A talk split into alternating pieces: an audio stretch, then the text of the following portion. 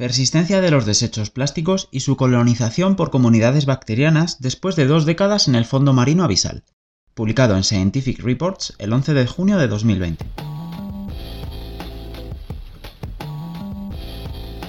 El destino de los desechos plásticos que ingresan en los océanos es en gran parte ilimitado. Actualmente se dedica a una investigación intensificada a la degradación abiótica y microbiana del plástico que flota cerca de la superficie del océano durante un periodo prolongado.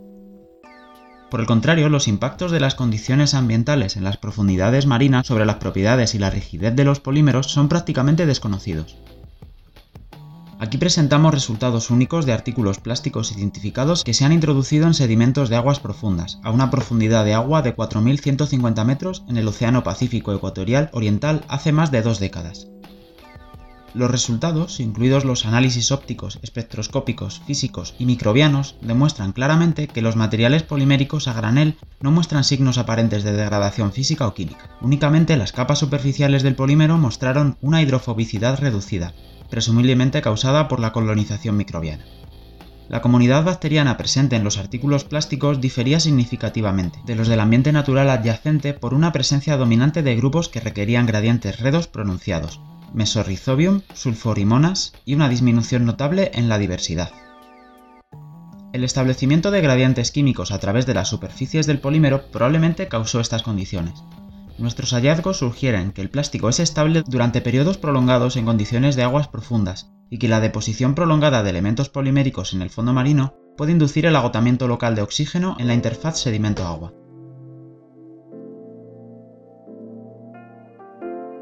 Desde el inicio de la producción en masa de plásticos en la década de 1930, el material plástico es aparentemente indispensable para la economía global, en Europa la fracción más grande, 39,9% de plástico, se utiliza para el corto plazo, en envasado de productos y alimentos. Actualmente se cree que entre 5 y 13 millones de toneladas de desechos plásticos ingresan en los océanos cada año, pero solo se han reportado unos pocos cientos de miles de toneladas para la superficie de los océanos.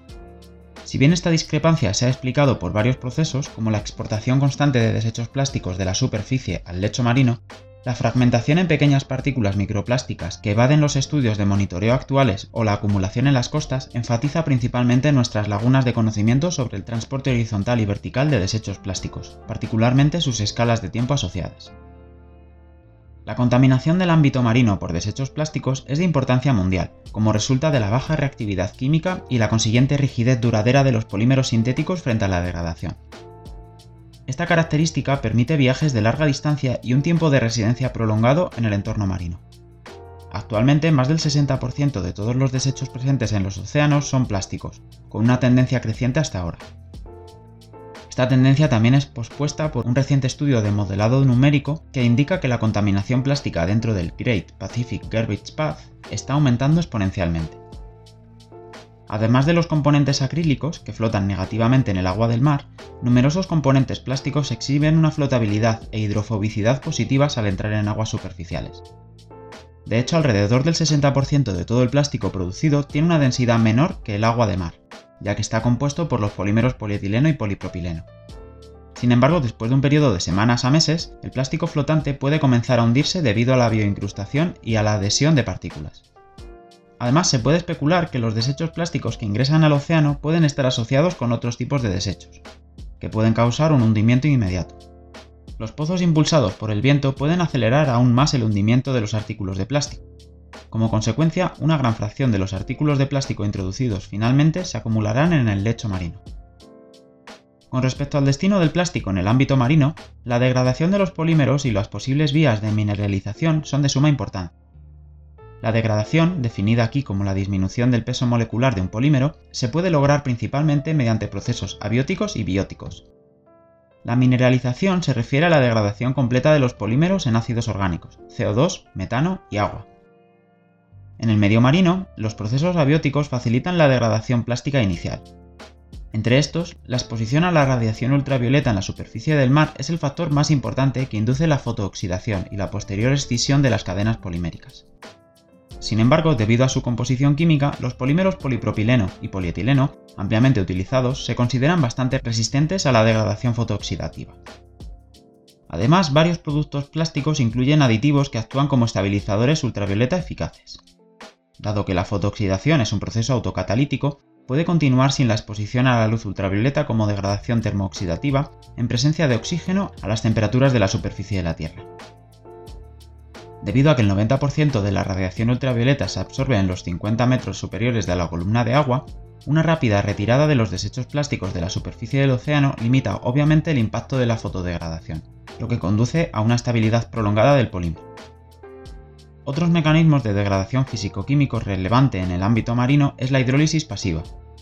Sin embargo, la tasa de degradación de este proceso es extremadamente lenta a las temperaturas de la superficie terrestres y depende en gran medida del tipo de polímero.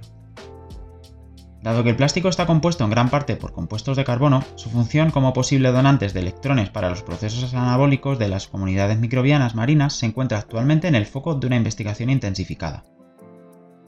Estudios recientes mostraron que los compuestos de carbono orgánico se lixiviaron de varios tipos de plástico sumergidos en agua, lo que a su vez estimuló el crecimiento microbiano en condiciones de laboratorio.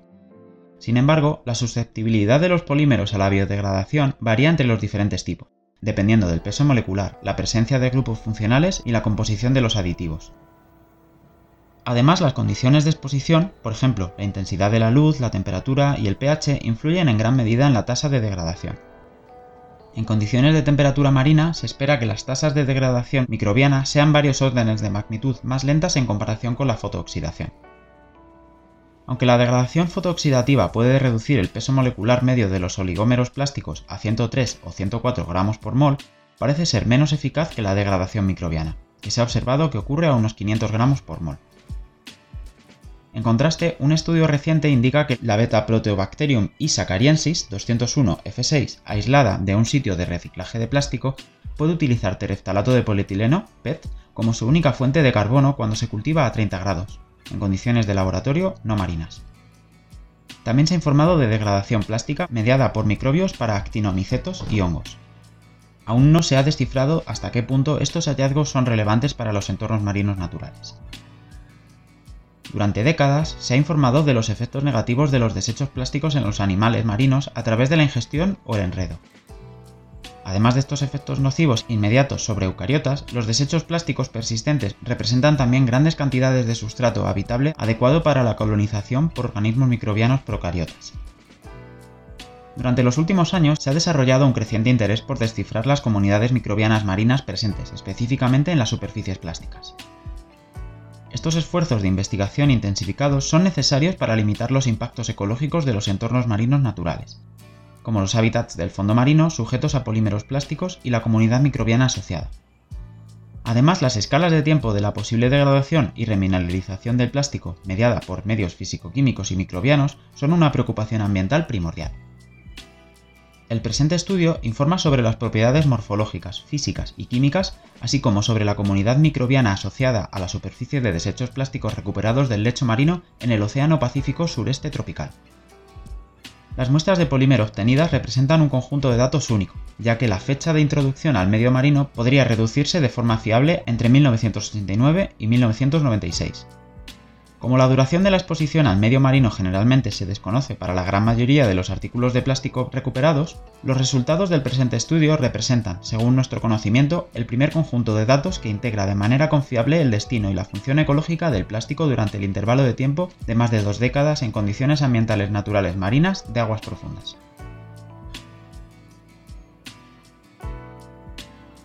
Resultados.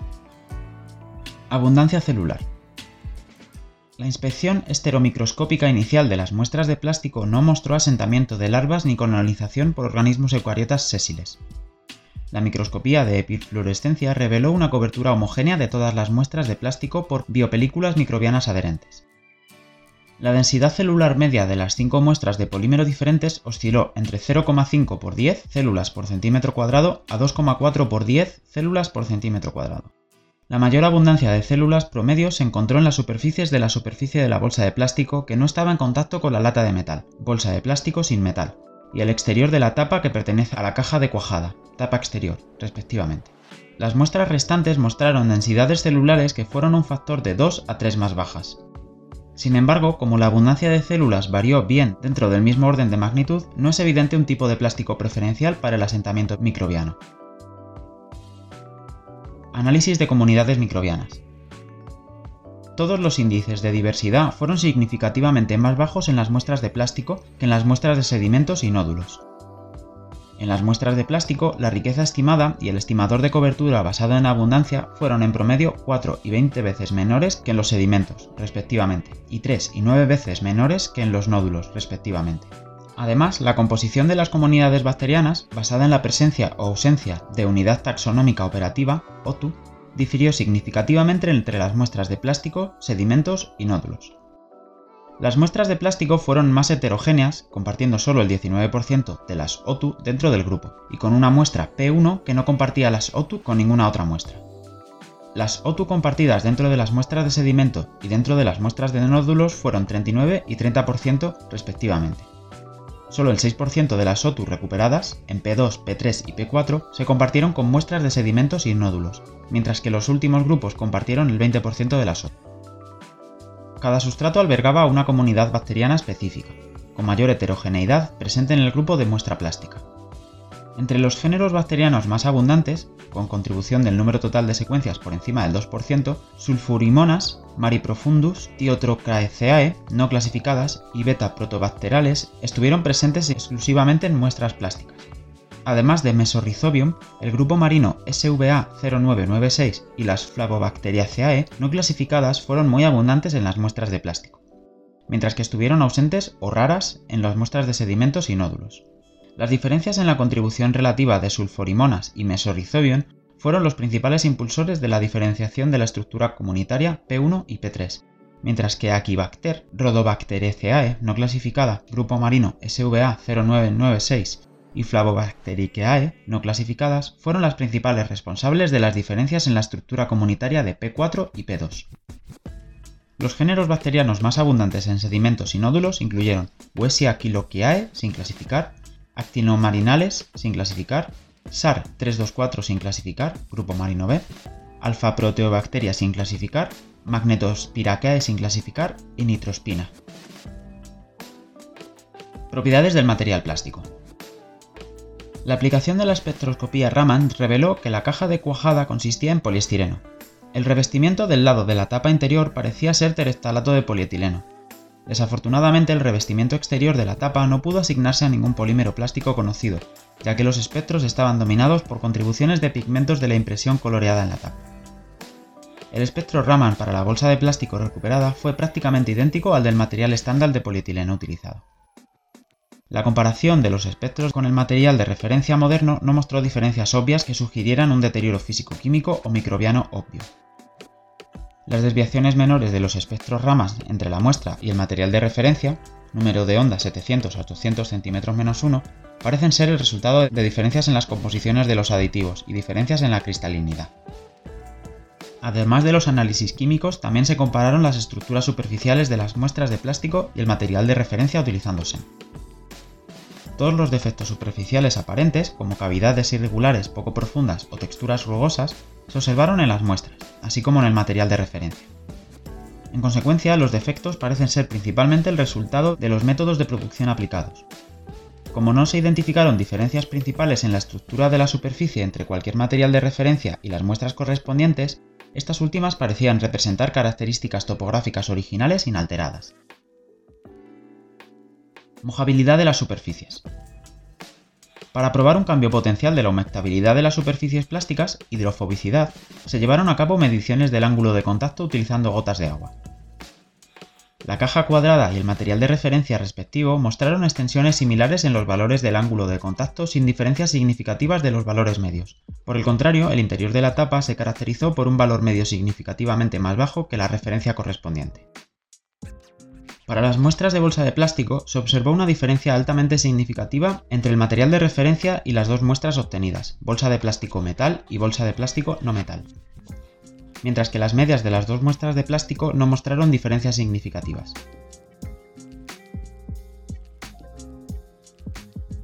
Discusión. Deposición plástica. La información impresa en idioma alemán sobre los elementos de basura, caja de cuajada y lata de bebida en la bolsa plástica, analizados para el presente estudio, evidencia que la disposición está asociada a los cruceros de investigación previos de RV Sone en la DEA realizados entre 1989 y 1996. El hecho de que los escombros se hayan depositado en gran parte dentro o muy cerca de la DEA indica una velocidad de hundimiento bastante rápida, excluyendo la deriva horizontal extendida y exposición al aire, luz ultravioleta y olas en la superficie del mar. La corriente superficial media del océano en el área de estudio se dirige hacia el suroeste y típicamente excede una velocidad de 10 centímetros por segundo, lo que indica una deriva plástica horizontal de varios kilómetros por día. Como el área de estudio cubre 10,8 kilómetros cuadrados, un periodo de retención prolongado en o cerca de la superficie del mar habría provocado la deriva de los desechos plásticos fuera del área de estudio.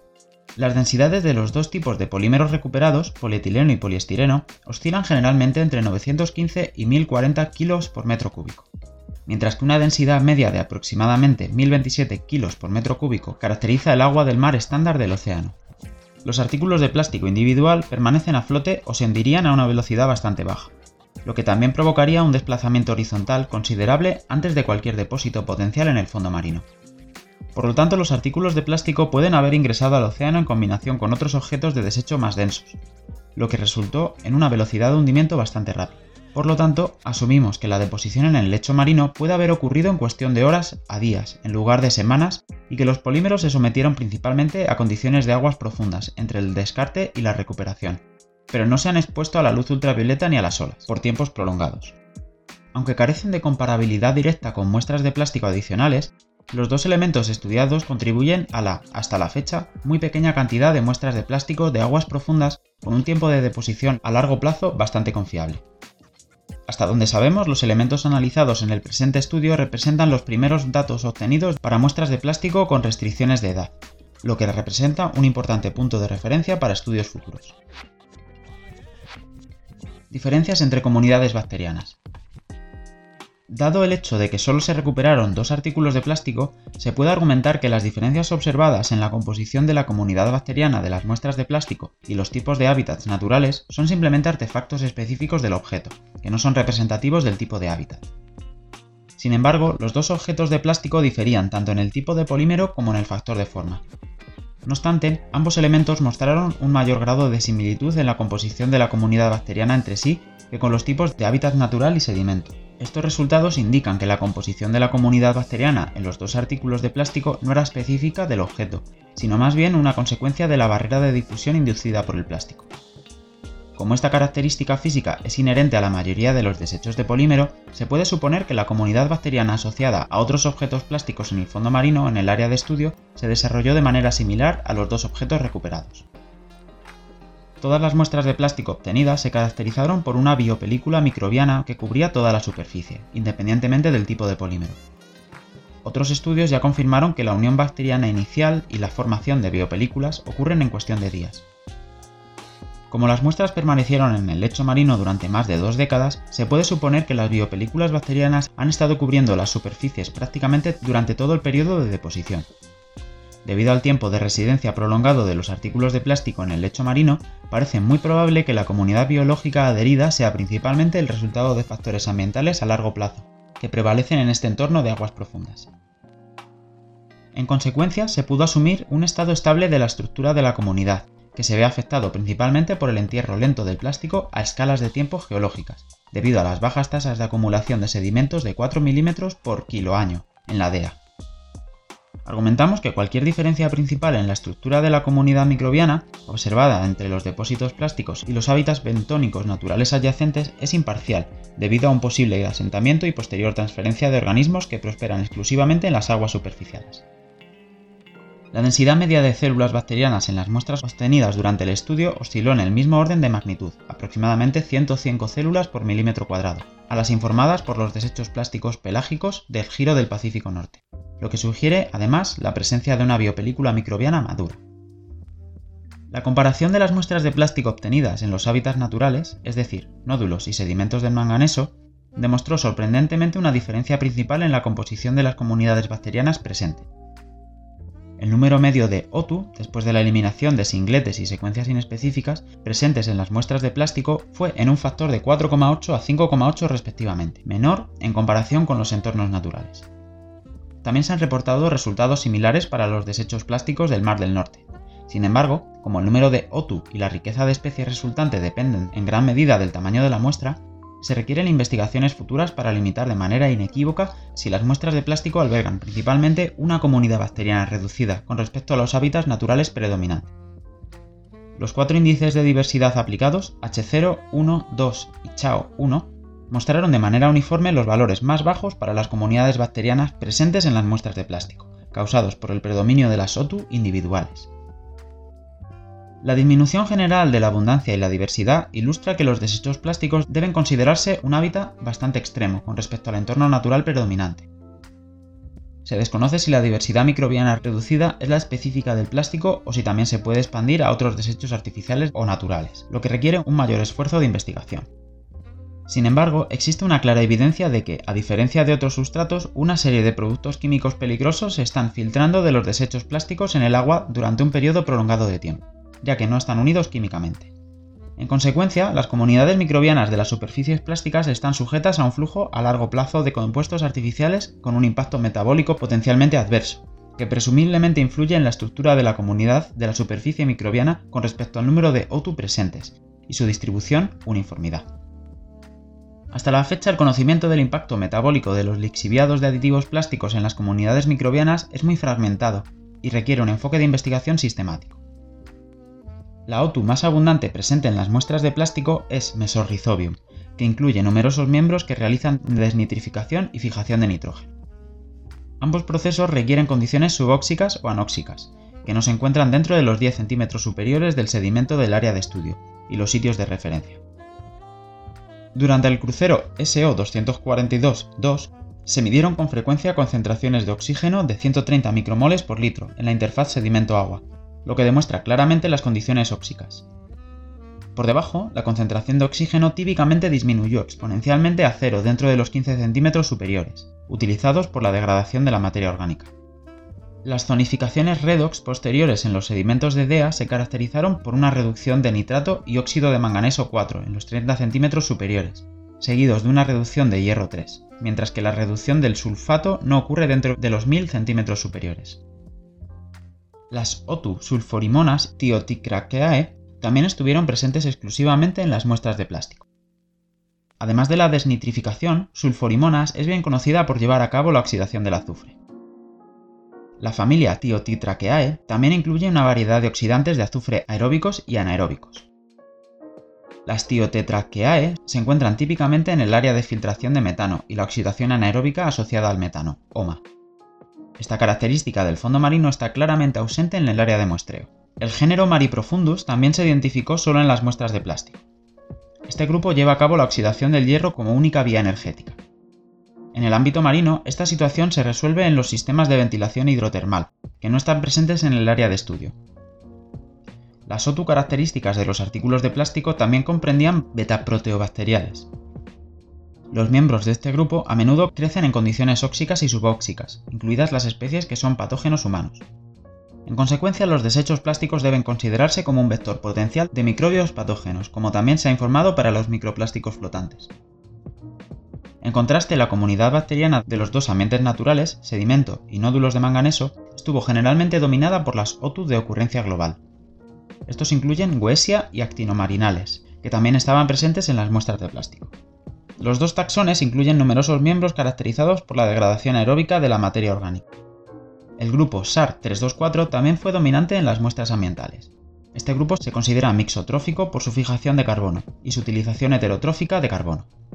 Además, la familia Chilonielaceae también fue característica de la comunidad bacteriana de los entornos naturales, incluidos principalmente miembros aeróbicos quimioheterotróficos con potencial de desnitrificación, la presencia simultánea de las vías metabólicas bacterianas que requieren condiciones redox fundamentalmente diferentes ilustra vívidamente la existencia de fuertes gradientes químicos para los hábitats plásticos, lo que contradice la situación ambiental natural. A partir de los requisitos de las comunidades bacterianas predominantes, podemos deducir que los elementos plásticos actuaron como barreras de difusión altamente eficientes y potencialmente causantes de la reducción localizada de las concentraciones de oxígeno y la acumulación simultánea de compuestos químicamente reducidos, por ejemplo azufre y hierro, al establecer una fuerte proximidad. La acumulación parcial de compuestos metálicos reducidos en la bolsa de plástico recuperada respalda aún más esta hipótesis. Otros factores importantes para la adhesión bacteriana a las superficies es el grado de diferencia de hidrofobicidad.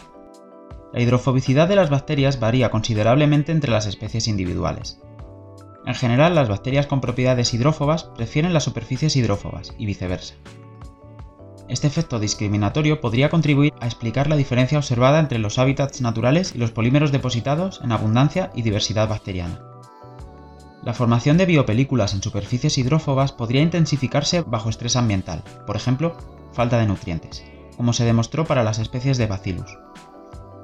Además, la formación de biopelículas en plástico hidrófobo también podría estar gobernada por el potencial variable de adaptación fisiológica entre diferentes organismos microbianos. Se puede especular que estos dos factores también influyen en la formación de biopelículas y la estructura de la comunidad microbiana en ambientes de aguas profundas. Según un estudio de laboratorio creciente, la unión de aislados bacterianos terrestres con un grado comparativamente alto de hidrofobicidad resultó en tasas de degradación más rápidas del poliestireno de alto impacto, como parte de los desechos electrónicos después de 30 días de incubación a 30 grados. Esta correlación positiva observada de hidrofobicidad y degradación plástica aún no se ha establecido para las condiciones de aguas profundas con temperaturas más bajas predominantes. Propiedades de los polímeros. Los análisis ópticos y espectroscópicos de las muestras de plástico no mostraron signos de degradación mecánica, foto o química abiótica obvia como ataque de oxígeno o hidrólisis que afecta al material a granel. Las diferencias menores entre las muestras y los materiales de referencia correspondientes con respecto a sus espectros de Raman pueden explicarse por diferencias en las composiciones de aditivos y por diferentes porcentajes de cristalinidad. El único parámetro que difirió significativamente fue el ángulo de contacto del agua entre el material de referencia y las muestras obtenidas. Para todos los tipos de polímeros, las muestras mostraron una disminución de la hidrofobicidad en comparación con el material de referencia respectivo. Esta diferencia sistemática también se observó durante un estudio anterior que utilizó un material plástico recién fabricado para incubaciones. Por tanto, podemos suponer que la disminución de la hidrofobicidad de las superficies del plástico fue causada principalmente por la actividad microbiana y no es un efecto abiótico a largo plazo. Las superficies poliméricas se caracterizan por una serie de grupos funcionales cargados que gobiernan la hidrofobicidad general. Estos grupos funcionales podrían eliminarse parcialmente mediante la actividad microbiana, que reduce la hidrofobicidad de la superficie del polímero. Además, también la lixiviación de aditivos podría contribuir a la disminución de moléculas hidrófobas presentes en las superficies de los polímeros. La alteración microbiana de las características de la superficie del polímero se denomina biodeterioro, un proceso durante el cual la química del material a granel no cambia. La adhesión microbiana del plástico suele ir seguida del establecimiento de una biopelícula, que facilita la adhesión celular y la resiliencia. Las sustancias extracelulares del biofilm pueden actuar como tensioactivo, facilitando el intercambio entre las fases hidrofílica e hidrofóbica. Dentro de las biopelículas, los productos metabólicos microbianos pueden acumularse induciendo gradientes químicos pronunciados.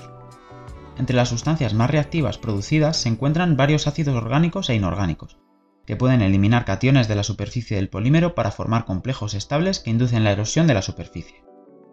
La eliminación de cationes microbianos también puede ocurrir a través de procesos de oxidación que involucran sideróforos presentes en las membranas de diversas bacterias quimiolitotróficas. Otro mecanismo principal para el deterioro de la superficie del polímero es la actividad de las enzimas extracelulares.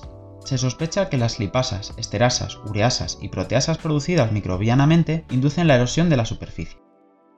En varios estudios se ha informado de la degradación enzimática microbiana de polímeros. La actividad enzimática extracelular cataliza la escisión de los polímeros en fragmentos de cadena más corta, que son lo suficientemente pequeños como para ser transferidos a la célula microbiana seguida de mineralización. Sin embargo, como no se detectó evidencia óptica o espectral de degradación de polímeros durante el presente estudio, podemos suponer que los procesos enzimáticos son de menor importancia en las condiciones ambientales que prevalecen en las profundidades del mar. En consecuencia, podemos concluir que las muestras de plástico han sufrido hasta cierto punto un deterioro de la superficie microbiana, mientras que la escisión de la cadena de polímero fue insignificante.